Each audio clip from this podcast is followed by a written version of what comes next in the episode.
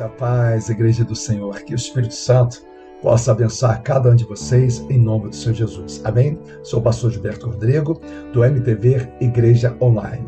Estamos no nosso trabalho sobre Ciência e Cura, parte 4. Deixa eu falar uma coisa para você. Quando eu olho para um homem segundo o coração de Deus, eu observo um homem chamado Davi. Deus não esconde da Bíblia Sagrada que esse homem foi um homem segundo o coração dele, mas ele tinha também fragilidades. Então, as fragilidades mostram o quanto humano nós somos. Assim também eu vejo a ciência. A ciência é maravilhosa. Mas tem algumas fragilidades? Tem, a gente sabe que tem. Então, nesse estudo de ciência, nesse estudo de ciência e cura, vamos mostrar o valor da ciência. Mas vamos mostrar também algumas fragilidades que a própria ciência mostra. Então, através de um trabalho bem equilibrado da palavra, da fé e da ciência, eu tenho certeza que a sua visão vai se ampliar. Eu tenho certeza que você vendo cada vídeo, um vídeo vai complementar o outro. Você que ainda não viu a introdução, tá? A introdução Corpo, Alma e Espírito, tá lá parte 1, depois tem parte 2, parte 3. E hoje nós vamos entrar na parte 4 depressão, os ansiolíticos sintéticos. Na parte 5, vamos entrar nos ansiolíticos naturais. Vamos dar caminhos também para que a pessoa possa superar e, quem sabe, um dia né, a pessoa vai estar nem tomando mais remédio controlado. Quem sabe? Logicamente, desde que tenha acompanhamento médico, que a gente tem que valorizar a ciência, mas também olhar de uma forma equilibrada. Amém? Então vamos lá. Depressão, ansiolíticos químicos ou sintéticos e os seus paradoxos. Vamos lá. Farmácia do homem. Vamos entender essa palavra aqui de forma simples primeiro.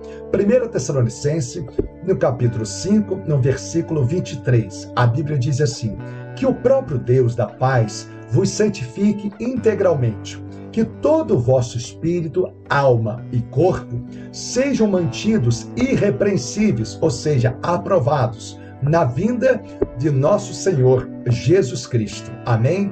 Então nós devemos olhar para o ser humano da mesma forma que Deus olha para nós, uma visão integral, porque o nosso relacionamento de corpo, alma e espírito uma coisa influencia na outra. Quando você observa no vídeo que nós gravamos de corpo, alma e espírito, você entende isso melhor. Amém? Então você lá, corre lá, MTV Igreja Online no YouTube, então você vai observar esse vídeo, você vai entender o que eu estou falando. Amém? Então eu fiz uma frase muito interessante que soprou no meu coração, que faz parte também desse escopo, de, desse estudo ao longo de vários vídeos. O que nós escolhemos para alimentar o nosso corpo pelo nosso espírito diariamente, seja alimentos orgânicos, seja alimentos psicológicos, seja as informações, poderá ser determinante para o nosso estado de saúde física e mental. Então lembra disso, que nós escolhemos para alimentar, nós vamos ser o, o, reflexo daquela alimentação, seja psicologicamente, seja organicamente. Amém? Então vamos lá. Lá em Salmos, capítulo 89, no versículo 14, a Bíblia diz assim: Justiça e o direito são as bases do teu trono. Amor e fidelidade precedem a tua passagem. Olha só que lindo. Assim como a humildade, ela precede a honra, a fidelidade, o amor, ela precede o quê? A justiça e o direito. Então temos que ter fidelidade, temos que ter amor à palavra de Deus, amor ao próximo, para que a gente possa entender essa palavra com muito respeito às pessoas fragilizadas, às pessoas que passam esses momentos frágeis em depressão, em ansiedade. Tenho o meu respeito, tenho o meu carinho e tenho meus cuidados através da palavra de Deus. Eu estou agora recebendo o hormônio da ocitocina, porque isso quando tem ato de solidariedade, ato de amor, de compaixão. Quando a gente faz o bem, a gente, nós, a gente começa a receber algo que o próprio Deus preparou o ser humano para recebê-lo quando nós colaboramos com Deus de alguma maneira em relação à vida do próximo. Amém? Salmo 103, no versículo 6, a Bíblia diz assim: O Eterno realiza atos de justiça e de direito em favor dos oprimidos. Então, quando Deus ele trabalha em livrar-nos, em nos ajudar, em estender as mãos, ele não nos oprime. Uma prova disso se encontra em Jó. Lá em Jó, no capítulo 37, no versículo 23, a Bíblia diz assim: Quanto a Shaddai, o Todo-Poderoso, não nos é possível compreendê-lo. Ele é magnífico em poder e em justiça, pleno de retidão. Deus não oprime ninguém. Olha só que lindo. A Bíblia diz que a gente não vai compreender totalmente, claro, está lá em Deuteronômio, capítulo 29, no versículo 29. Tem coisa que pertence a Deus. Nós vamos entender em parte. Tem coisa que Deus revela a nós. Lá em Coríntios, a Bíblia também diz que em parte vamos compreender, em parte vamos entender. Então, vamos entender algumas coisas aqui que nos cabe a compreender mediante alguns assuntos que nós temos a capacidade de raciocinar. Então vamos falar um pouquinho dos ansiolíticos químicos, os remédios químicos, o que a ciência fala sobre eles. Mas vamos falar também algumas curiosidades. Amém? Vamos lá. A palavra origem grega da palavra farmácia sempre me chamou a minha atenção. A palavra farmácia derivada da palavra grega farmaqueia, também usado na Grécia. Amém? Vamos lá. Farmaqueia significa arte mágicas, mago. O verbo farmaqueu significa fazer poções, praticar magia, significa droga nociva, veneno, droga usada como meio de controle. Olha só que interessante. Droga usada como meio de controle. Será que tem alguma coisa a ver com os últimos tempos? Pensa um pouquinho sobre isso. Amém? Vamos lá. A palavra farmaco deriva da terminologia grega farmacon. Tem até um remédio sobre isso, né, que fala que é para o cérebro, né, para aumentar, né, a autoestima, né, que tem o significado de ser aquilo que pode transladar as impurezas, ou seja, para os gregos essa palavra poderia significar tanto remédio como veneno. Poderia manter a vida ou causar a morte. Então, só estou falando algo que você se encontra, que você pode observar e pesquisar, que você vai ver essa informação.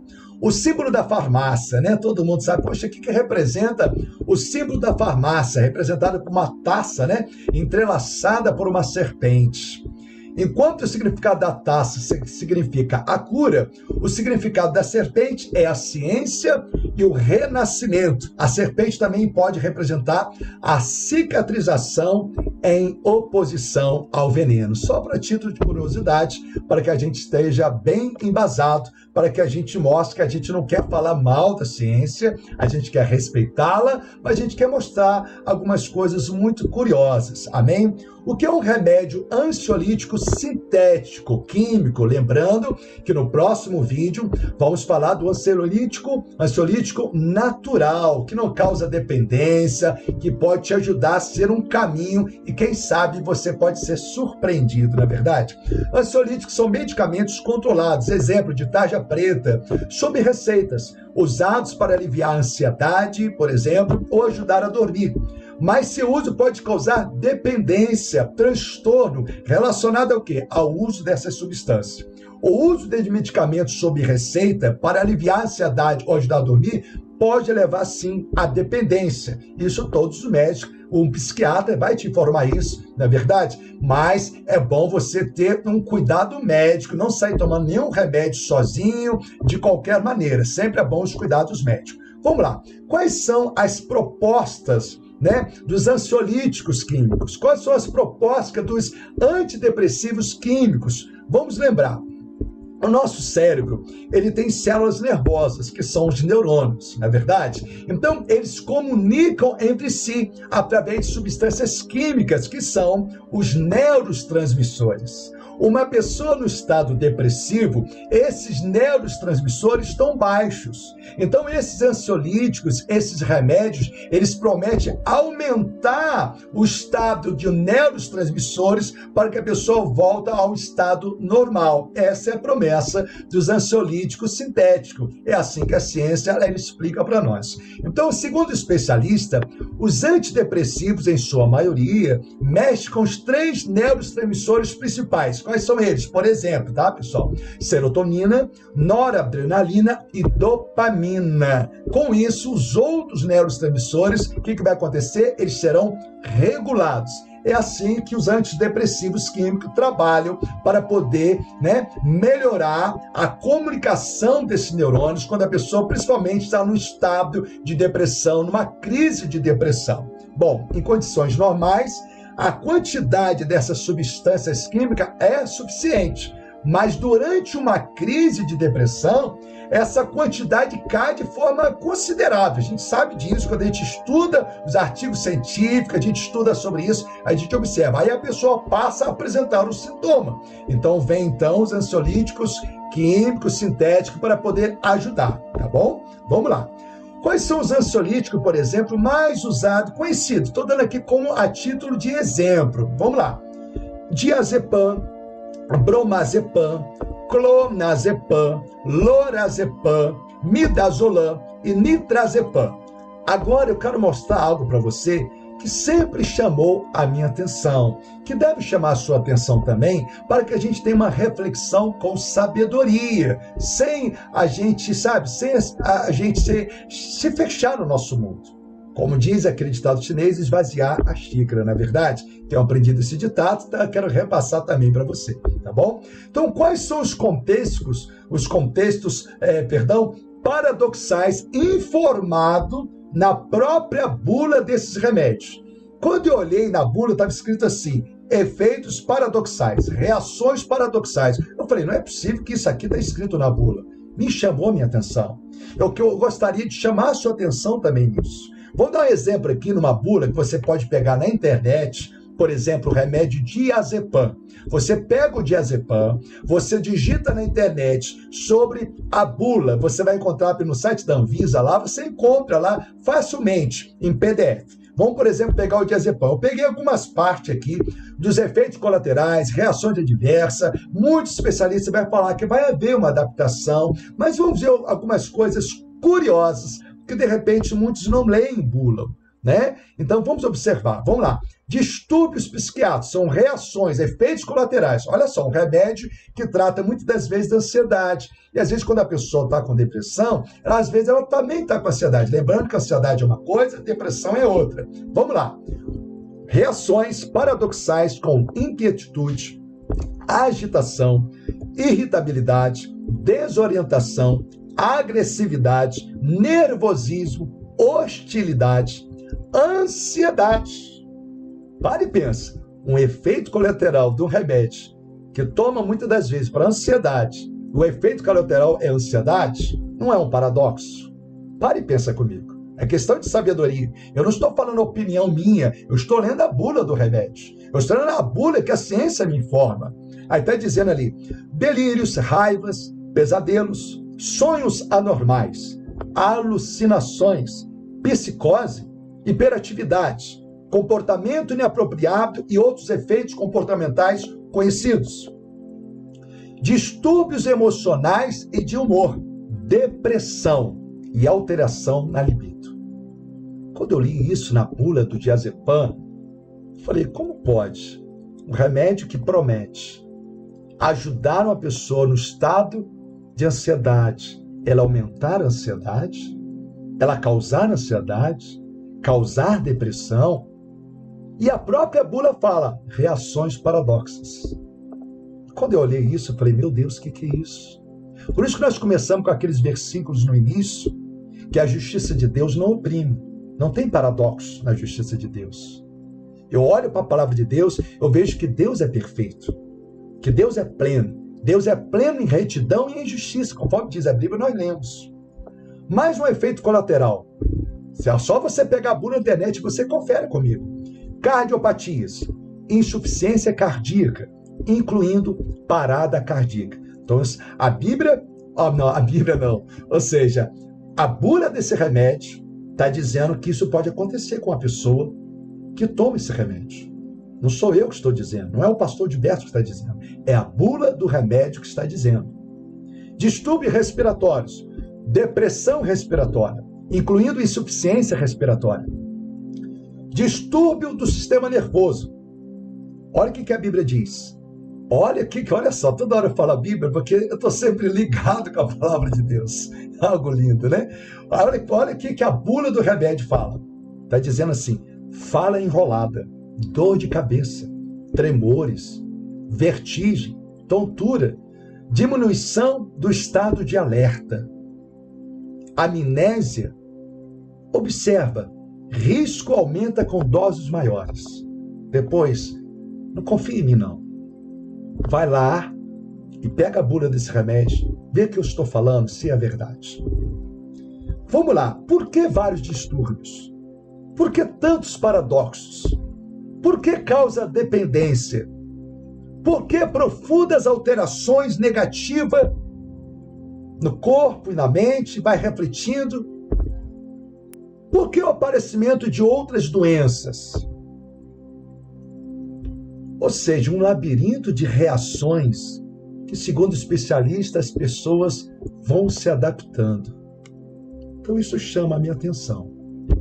Ainda na bula do remédio, o uso crônico, ou seja, mesmo em doses terapêuticas, pode levar ao desenvolvimento de dependência física. O risco é mais pronunciado em pacientes que recebem tratamento prolongado ou com doses elevadas. Isso se encontra na bula. Eu estou resumindo, né? tem muito mais coisa ainda. Tem muitos mais paradoxos ainda que se encontram na bula do remédio. Só estou aqui lendo a bula do remédio. Vamos lá. Vamos ver as promessas que o sistema coloca. Mas eu não estou falando que você tem que jogar o seu remédio fora de forma alguma. Eu não falei isso, porque senão vem um rebote. Tem que ser gradativamente com acompanhamento médico. E eu vou te dar alternativas para que você, quem sabe, um dia você não vai precisar mais deles, quem sabe. Né? A gente tem caminhos para isso. E nesses vídeos a gente vai mostrar, principalmente no próximo vídeo, a gente vai dar caminhos para isso. Vamos lá. Romanos 3,4 fala assim: absolutamente não. Eu só quero essa parte aqui interessante, estou dentro de um contexto aqui. Vamos lá. Seja Deus verdadeiro e todo homem mentiroso, como está escrito, para que seja justificado em tuas palavras, seja vitorioso quando for julgado. A Bíblia fala que Deus é verdadeiro, mas a Bíblia fala que o homem tem a natureza pecadora. O próprio Senhor Jesus, lá em Mateus 7, versículo 11, ele disse assim: Assim, se vós, sendo maus, sabeis dar bons presentes aos vossos filhos. Então, Jesus está falando da natureza pecadora, falha do ser humano. E uma pergunta que eu faço para você: será que a justiça do homem não é falha? A Bíblia diz que sim. Lá em Isaías 64, versículo 6, a Bíblia diz assim: Ora, todos nós estamos na mesma condição do impuro. Todos nossos atos de justiça se tornaram como trapos de imundícia. Então, se a gente colocar a justiça do homem e a justiça de Deus, logicamente que a justiça de Deus vai estar muito mais além. A justiça de Deus não causa opressão. É isso que eu quero que vocês entendam. E quando Deus trabalha, Deus trabalha, Deus ele liberta, ele não oprime. Grava isso. Então, por que esses paradoxos que vai oprimindo as pessoas? Pensa um pouco sobre isso. Então, quando Deus ele faz algo, ele faz algo completo. Não significa que a pessoa não vai ter doença. Se você, quando tomou um banho e sai no vento, você pode pegar uma gripe. Você é corpo, você é ser humano, não é verdade? Às vezes, por exemplo, a pessoa tem um problema de vício, logicamente que ela vai ao oftalmologista, vai ter que usar um óculos não é verdade? Mas existe também alimentos que pode ajudar aquele problema não ficar num estado assim, é, sabe, um estado é, descontrolado. Existem meios das ciências quando a gente respeita a ciência. Mas a gente tem que mostrar o lado também, alguns lados também, que precisam chamar a nossa atenção. Esse é o propósito. Mostrar que Jesus cura. Temos na Bíblia a pessoa que não foi curada? Temos também. Temos que mostrar os dois lados. Amém? Vamos lá. Lá Isaías 64, 6, então fala que a, nossa justiça, perto da justiça de Deus, é como trapo, trapo de imundícia, não é verdade? Vamos lá. Segundo especialista, existem três tipos de depressão. Quais são elas? Leve, moderada e grave. Na leve, se fala o seguinte: diz o seguinte: alguns tratamentos, né, logicamente, é, medidas comportamentais, mudança de hábitos, mudança de vida, a forma de pensar, sair da rotina, praticar esporte. Estou dando aqui um exemplo, amém? Sobre essa, algumas terapias. Mas quando a gente vai para moderada e vai para grave, além desse tratamento acima citado como exemplo, nós temos o suporte medicamentoso, que vai ajudar a elevar a, os neurônios, né? Ajudar essa comunicação dos neurônios, né? Através de substâncias químicas, fazer que seus neurotransmissores estejam elevados. Só que às vezes tem um problema. Ajuda de um lado e fragiliza de outro. É isso que eu quero chamar sua atenção. E esse problema não é eu que estou inventando, é a bula que está informando. É a bula desse remédio que informa. Então, será que não existiria, será que não existe nenhum outro caminho antes de a gente ir para os extremos? Será que não existe nenhum caminho que pode ajudar a pessoa Será que não existe nenhum caminho na alimentação, em atitudes? Será em comportamento? Será que não existe nenhum caminho? Será que Deus, quando criou, por exemplo, a, as árvores, as plantas, não existe nenhuma planta que pode ajudar? Pensa um pouco. A gente sabe que os ansiolíticos sintéticos pode causar uma dependência, pode trazer um, um, controle, a pessoa ficar refém, pode ter efeitos colaterais. É isso que eu quero que você pense para que a gente possa entender outros vídeos, eu deixo essa reflexão no seu coração.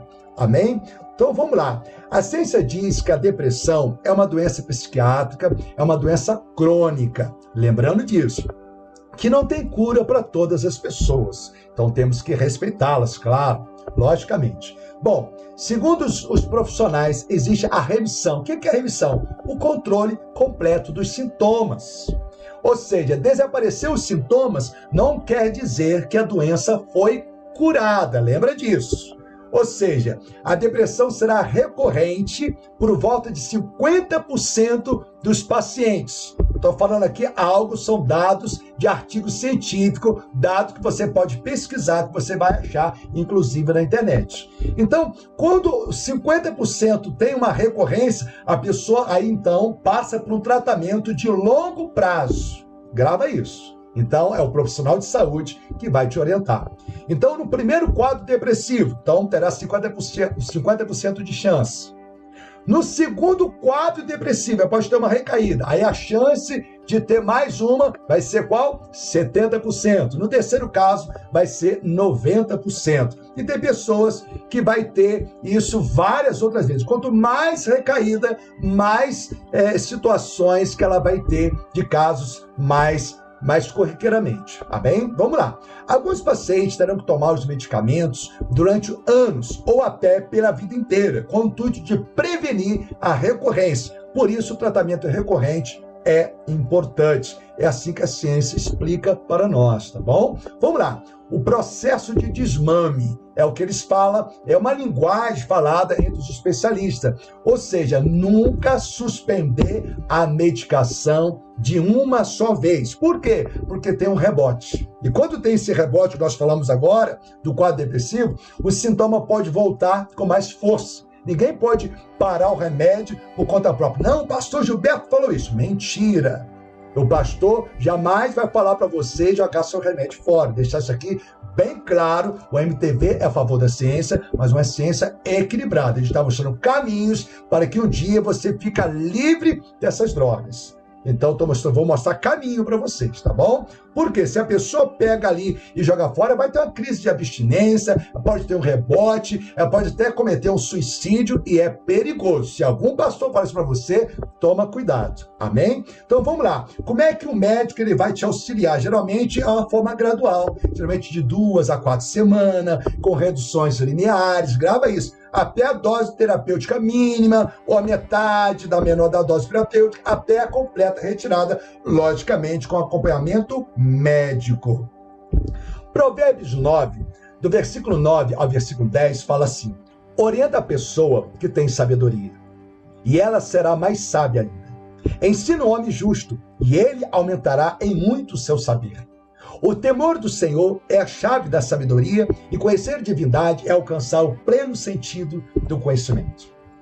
Preste atenção, hoje nós aprendemos que os ansiolíticos sintéticos ele tem uma promessa de aumentar seus neurotransmissores, principalmente quando a pessoa está no estado depressivo, ou para manter os neurotransmissores no estado normal.